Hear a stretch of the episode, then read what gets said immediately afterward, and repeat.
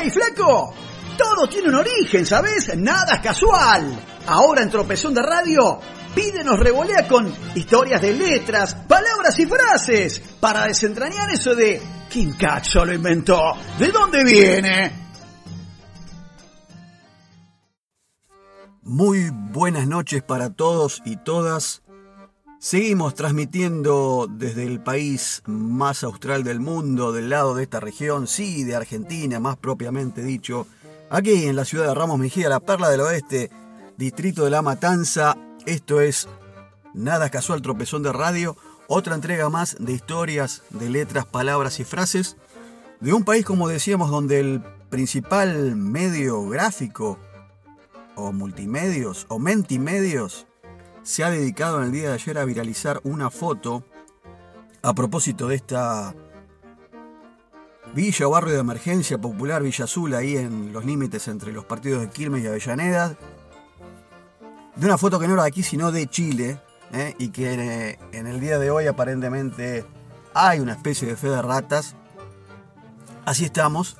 Cuarentena mediante, ya decretado el sábado pasado por Alberto Fernández, ahora hasta el día 8 de junio. Y el capítulo de hoy intitulado La mar en coche.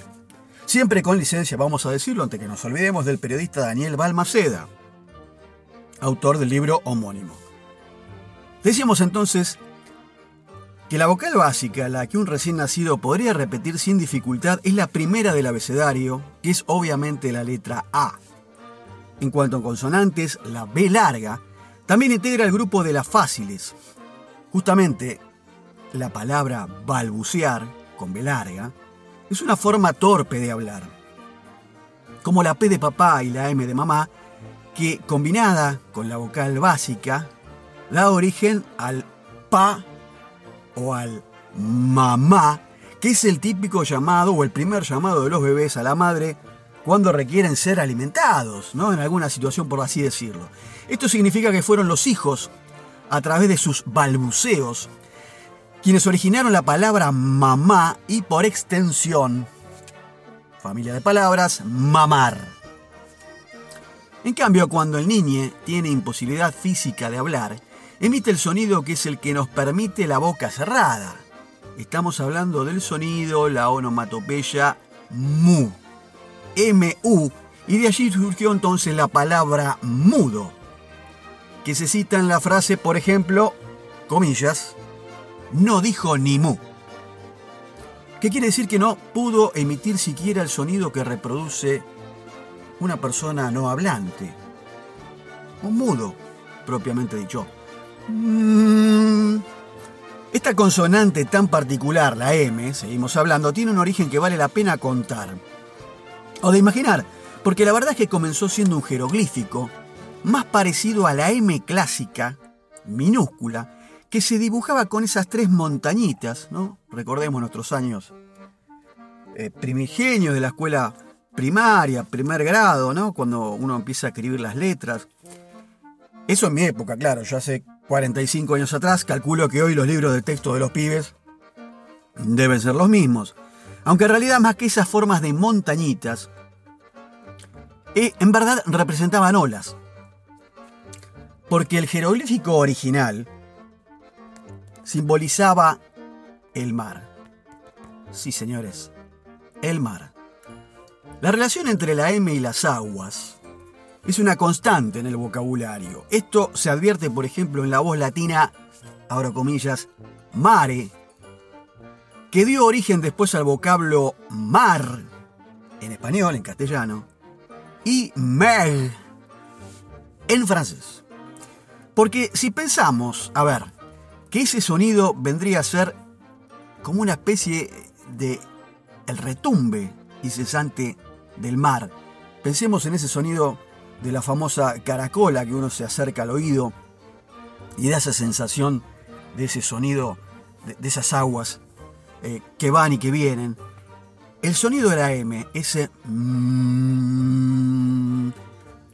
se asemejaba o pensaban o empezaron a, a pensarlo de esta manera en aquellos años, que era el sonido incesante de las aguas. Y en un principio, según este entendido, semiólogos y lingüistas, la palabra, comillas, murmurar, expresaba el sonido de eso, de las corrientes de las aguas.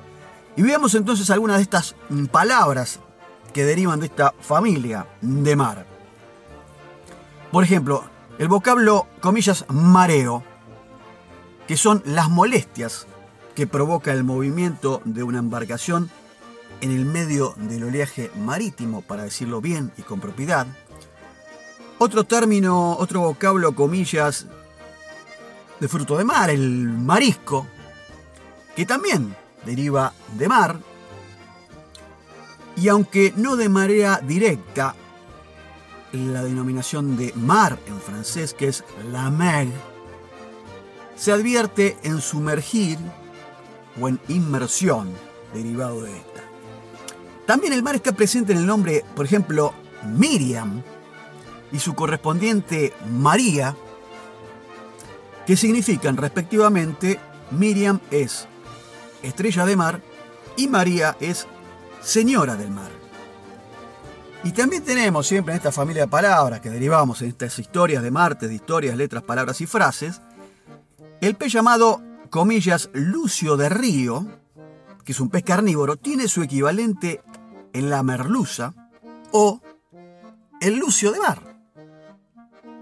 Y para terminar con este tema, estas cuestiones marítimas, oceánicas del mar, donde usted quiera estar, visitarlo o, pasear en alguna playa, vamos a contar que la palabra marinar era específicamente tratar un pescado con hierbas, con especias y vinos para proteger de la descomposición, o sea, para conservar el pescado.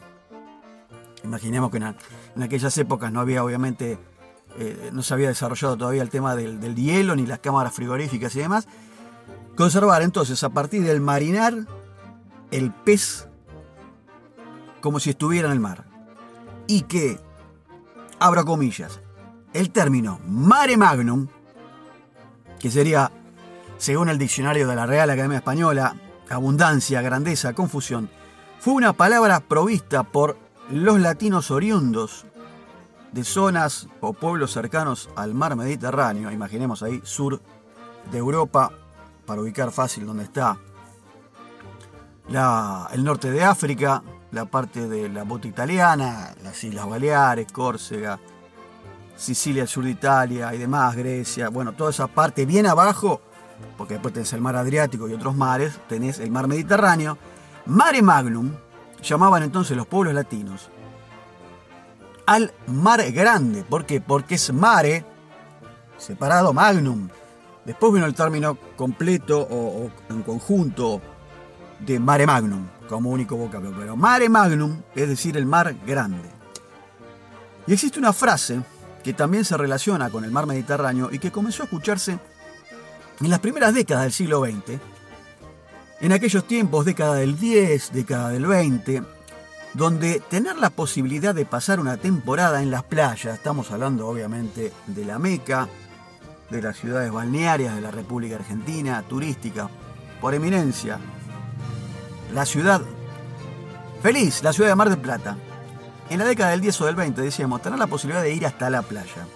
Era un lujo reservado, pero para tipos de élite, de clase muy, muy alta, sobre todo aquí, obviamente de Buenos Aires, la zona más cercana, y más aún, había que disponer de coche, tenía que tener un auto para llegar hasta Mar del Plata, ya que se trataba de un medio de transporte costoso y que requería, y que obviamente no todo el mundo tenía auto en esa época, sino los más familias acomodadas, más adinerados, más pudientes, tenía que tener aparte del auto un chofer que manejara por aquella iniciática Ruta 2, y un mantenimiento que estaba fuera del alcance de las masas, ya lo dijimos, porque esto era un, grupo muy selecto, muy chiquito que tenía coche con chofer para ir Mar del Plata, y ahí surgió entonces, abro comillas, la famosa frase o expresión que, bueno, también es medio vejardo, está por menos no mucho en la época nuestra. Yo tenía una profesora de contabilidad en el colegio que lo usaba mucho, era, era alguna de sus muletillas, la famosa frase que es ir a la mar en coche, que aún se mantiene abreviada entonces como comillas, la mar en coche, como símbolo entonces de lujo, y de excesos. Hasta aquí esta entrega, digamos, más inextenso, ¿no? Comentando estas cuestiones del mar y relacionadas con, con la mar en coche, como titulábamos al principio de la columna. Y cerramos, como siempre, con una oferta para la cartera de la dama, para el bolso del caballero 2 por 1 cortitas al pie, jugosas. Y cuentan entonces los estudiosos de la lengua que según la ley medieval vigente en muchos lugares, cuando dentro de los límites de un pueblo aparecía el cadáver de alguien que pereció aparentemente de manera violenta, si no se llegaba a averiguar bien quién había sido el asesino, atención con esto, el pueblo entero estaba obligado a pagar por dicho crimen sin revelar el autor ¿no? de tal hecho, a pagar una multa llamada estrictamente homicidium, homicidio u homicilio sin H con doble L, que si lo buscan entonces en el famoso mataburros también deriva de esta familia de, de palabras de homicidio. Si no podían descubrir quién realmente fue el matador de dicha víctima, esa multa que se le cobraba a todo el pueblo era para pagarle justamente a los familiares del occiso, de los deudos. Debido a esto entonces los vecinos de los pueblos en cuyos términos, límites, se cometía un crimen, procuraban trasladar, arrastrar, llevar entre varios. Imagina la situación ese cadáver de alguna película de suspenso, algún thriller medio cuarentón, llevar ese cadáver que había aparecido tirado por ahí hasta el otro lado del pueblo, cruzando el límite, con el fin de librarse entonces de la multa y echarle o cargarle, y acá viene la frase, la expresión, abro comillas, el muerto a otro, de ahí la frase cargarle el muerto a otro. Así que fíjense ustedes la cuestión de la sanción, ¿no? Que se provocaba sobre algún poblado, sobre alguna aldea cuando pasaba este tipo de hechos. Si no se sabía quién era el, realmente el homicida, bueno, pagan todo, viejo, acá tienen que poner todos, hagan la vaquita como hablamos en otra entrega, y si no, los tipos que hacían te lo revoleaban para el otro lado del pueblo. Y cerramos con la última, que cuenta que hay un fruto de origen tropical, de zonas circundantes, también podríamos decir de mar, oceánicas, de la playa, y cuyo nombre señala de forma coloquial a la cabeza humana. Uno ve este fruto y uno ya piensa en la cabeza de alguna persona. No vamos a hacer referencias aquí en el programa, pero bueno, cada uno sabe si tiene un amigo cabezón.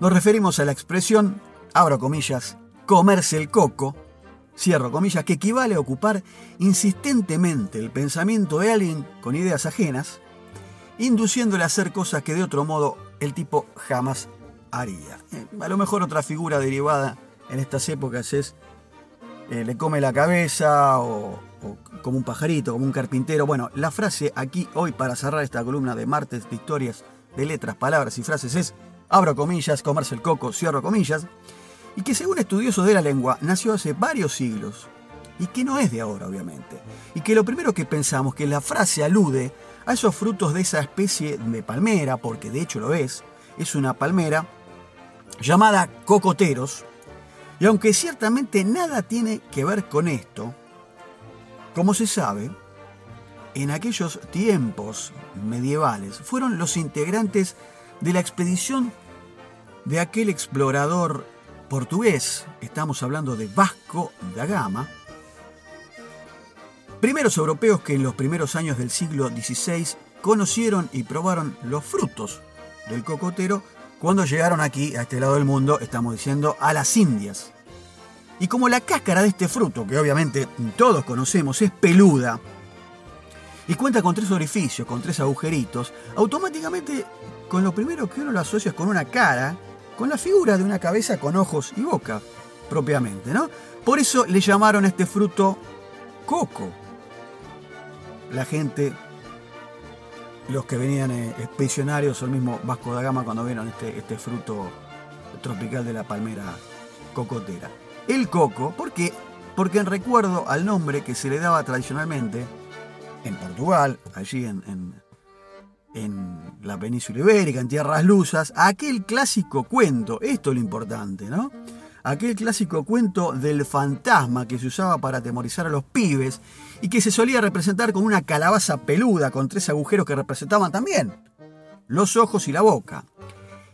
Es entonces que de esta palabra portuguesa, coco, el famoso cuco que sería para nosotros cuando era de pibe, que, mi vieja, mi abuela, es bien el cuco y te contaban el cuento para que tomes la sopa. Y más el coco de esa leyenda portuguesa, de ese cuento, como decíamos, para los niños, para amedrentarlos, se aplicaba en principio a ese espectro, a ese fantasma, y después a la cabeza humana, y finalmente al fruto del cocotero, y proviene entonces obviamente de la expresión castellana que conserva esos tres mismos significados, que era lo que decíamos al principio de todo esto. Abro comillas, cerramos con esta frase, cerramos la columna, comerse el coco no viene del fruto de la palmera, sino de aquel famoso cuento que los abuelos portugueses le contaban a los nietos o a quien quiera, los pibes sobre todo, para asustarlos. Así que el famoso coco viene de aquella leyenda infantil. Bueno amigos, hemos desandado otro capítulo más. No llegó la cuenta como el compañero Mo, por ahí como el señor Q con sus cataratas. Creo que estaremos en la entrega número 12, si mal no recuerdo, de historias de letras, palabras y frases. Así que bueno, nos estaremos eh, viendo el próximo martes en cuarentena confirmado, porque Alberto Fernández ya dijo que se extienda hasta el 8 de junio. Y bueno, en esta pelea que sigue siendo eh, economía o salud en un mundo donde definitivamente tiene que prepararse contra la próxima pandemia y cambiar un poco esta manera mm, de ver las cosas, sobre todo el sistema capitalista, creo yo, y cierro con esta reflexión, para revalorizar aquellos lugares de la economía eh, que nos han dado el sustento y la supervivencia a los que tenemos posibilidad de quedarnos en casa, como hoy transmitiendo desde nuestros estudios caseros de Pide Inc. Company. Estoy hablando de trabajadores de la salud, del comercio, en fin, de la recolección de residuos que tienen que ser eh, realmente visibilizados porque aparte no están bien pagos y son los tipos que nos han dado la posibilidad de poder seguir viviendo. Les mando un abrazo para todas, todos y todes. Chao.